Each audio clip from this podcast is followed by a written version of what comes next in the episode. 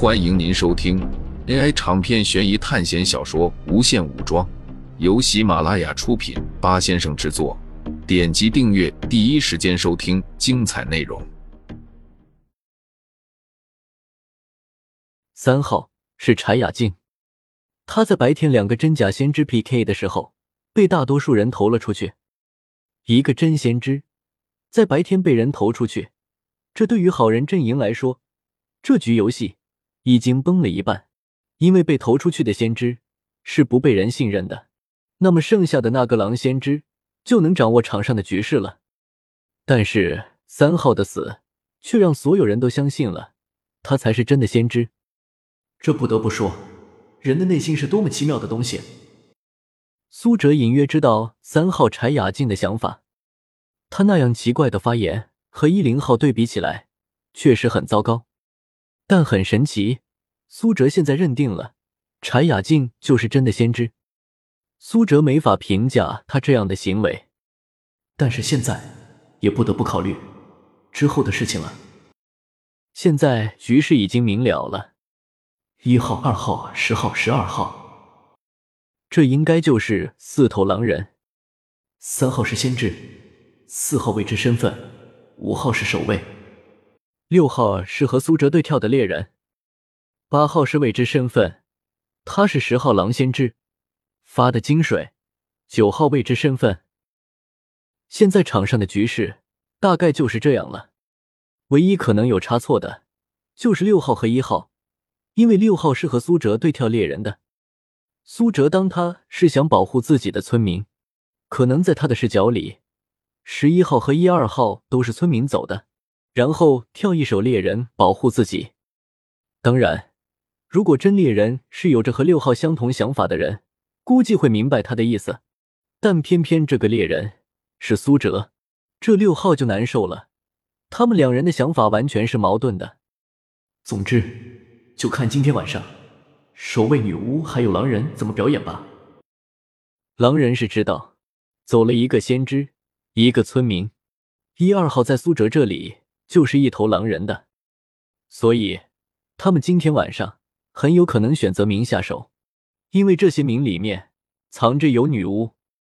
女巫在白天的时候没有出来，这就造成了五号守卫今天晚上不知道守谁，有可能空守，也有可能守护其他人。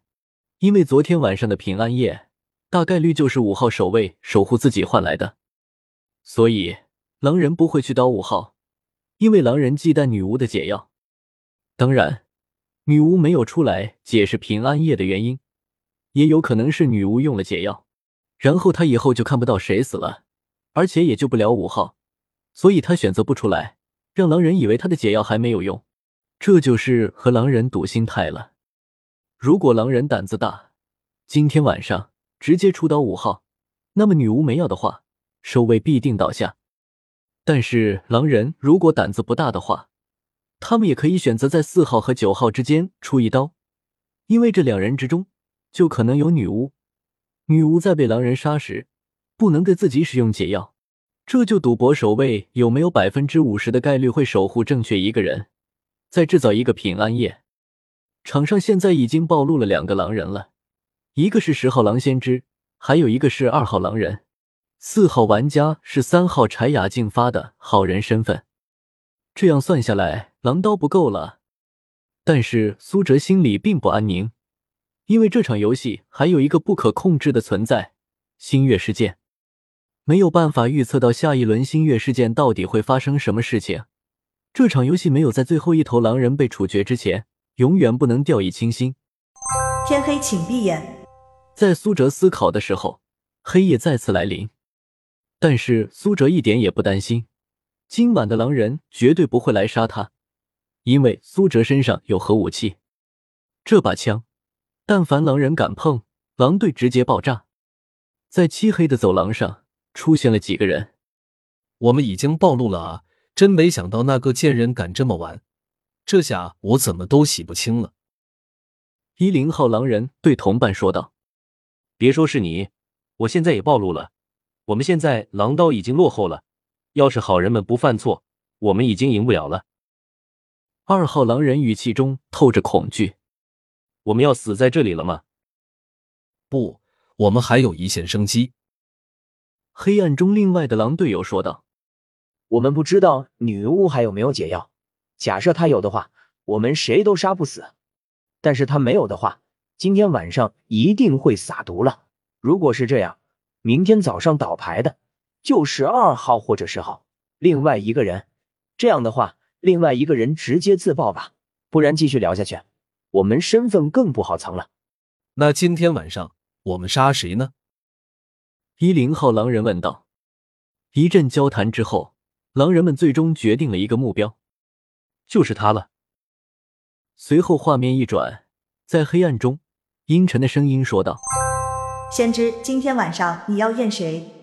好，这个人的身份是……”在另外一个房间中，一个声音对女巫说道：“今夜死的人是他，你手上有一瓶解药和一瓶毒药，你要用吗？”黑夜中。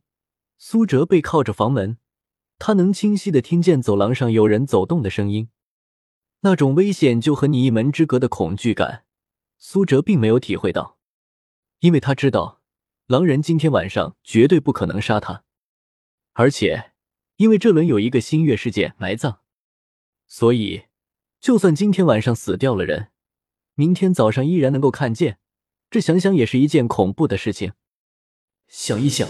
就觉得诡异。苏哲在等待了一会儿过后，房门外面已经没有声音了。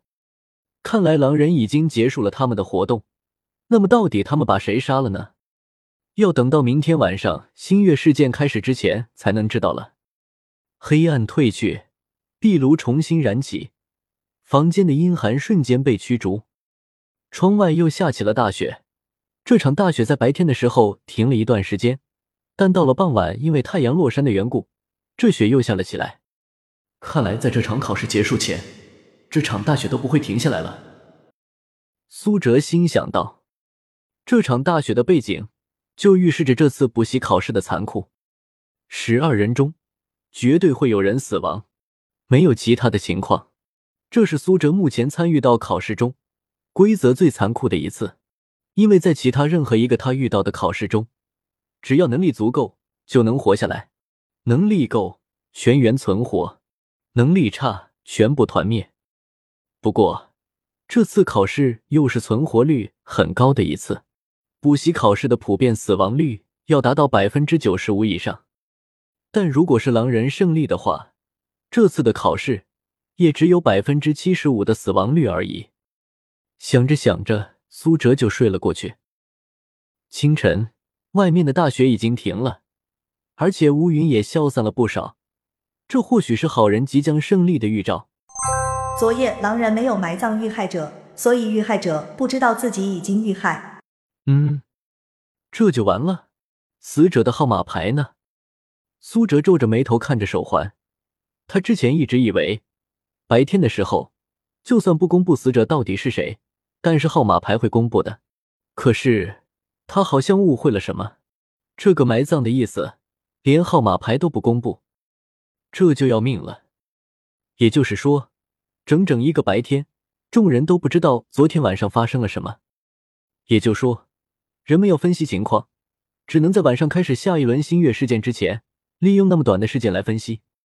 当然，这不光是针对好人，这同样也针对狼人，他们也受到了埋葬的影响。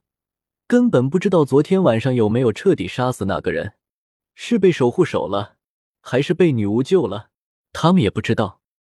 但是苏哲却头疼起来了，因为他根本没有那么多的时间去分析。原因就在于拿到警徽的人是八号，这个家伙已经两天把他放在首位发言了，而且苏哲相信，今天晚上他依然是第一个。这真是难受啊！如果说现在最想撕警徽的人是谁，不是狼人，而是苏哲。听众朋友们，本集为您播放完毕，欢迎订阅专辑，下集精彩继续。